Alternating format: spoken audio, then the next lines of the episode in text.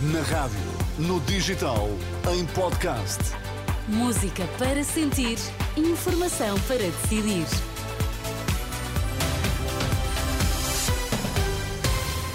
Vamos saber quais as notícias que estão a marcar a atualidade. Começamos pelos títulos em destaque nesta edição das quatro aqui na Renascença.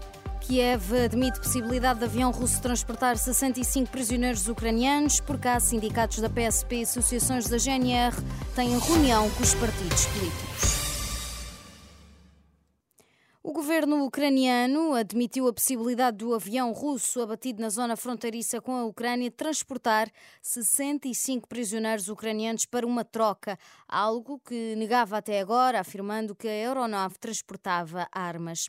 A vice-representante da Ucrânia na ONU falava numa sessão do Conselho de Segurança esta quinta-feira, convocada de urgência pela Rússia para abordar o incidente do avião.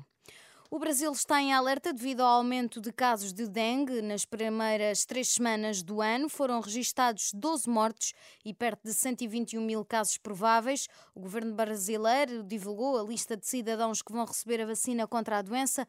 Ao todo foram incluídas cerca de 500 cidades em 16 estados. O Ministério da Saúde do Brasil diz que o aquecimento global e as alterações uh, climáticas provocadas pelo fenómeno conhecido como El Niño têm contribuído para o aumento de casos de dengue. Por cá, a plataforma que congrega os sindicatos da PSP e associações da GNR tem marcada para esta sexta-feira, em Lisboa, uma reunião com os partidos políticos no âmbito dos protestos. Exigem um suplemento de missão idêntica ao que foi atribuído à Judiciária confirmaram presença no encontro, segundo aquela estrutura PSD, PAN, LIVRE, PCP, Bloco de Esquerda, Chega e CDS. Entretanto, o Partido Socialista marcou uma reunião com os elementos da plataforma para a próxima segunda-feira. Foi um dos fotógrafos do 25 de abril de 1974. Aos 88 anos, Eduardo Gageiro reúne agora em Lisboa um conjunto de mais de 160 fotografias que tirou ao longo dos anos. Facto é a exposição que é inaugurada esta sexta-feira no Torreão, nascente da Cordoaria Nacional, mostra Portugal antes e depois da Revolução e celebra os 50 anos do 25 de Abril. A jornalista Maria João Costa percorreu a exposição guiada pelo olhar de Eduardo Gageiro.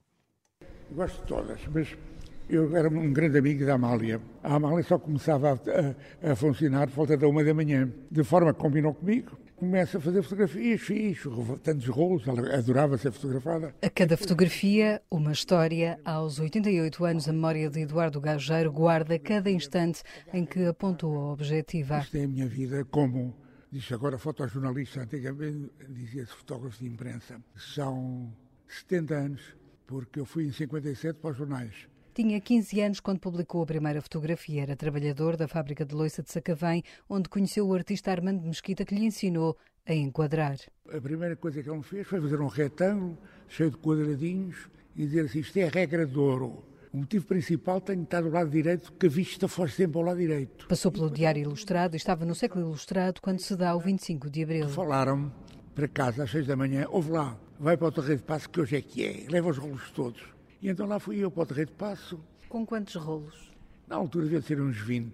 Gageiro mostra algum desalento com o país 50 anos depois. Fiquei felicíssimo, como todos, e comecei a pensar que íamos ter um Portugal diferente. É diferente, mas não é tão bom como eu gostaria que fosse. Nos mais de 60 anos de carreira, Gageiro foi fotógrafo de ramalhianos e quis dar a conhecer o outro lado do presidente. Tenho uma fotografia que as pessoas julgam ficar surpreendidas, numa altura que ele estava de férias, na Rábida. Tenho uma fotografia dele a praticar o windsurf. É inédita essa. Hoje, Eduardo Gageiro sente orgulho na nova geração de fotojornalistas. Jovens fotógrafos que ganharam prémios internacionais, que nunca foram reconhecidos até pelos próprios colegas. Eles é que prestigiam a fotografia portuguesa internacionalmente. Premiado internacionalmente, Eduardo Gageiro mostra mais de 160 fotografias no Torreão Nascente da Cordoaria Nacional. É uma exposição com entrada gratuita que pode visitar até 5 de maio, todos os dias das 10 da manhã à 1 da tarde e das 2 às 6 da tarde no Torreão Nascente da Cordoaria Nacional.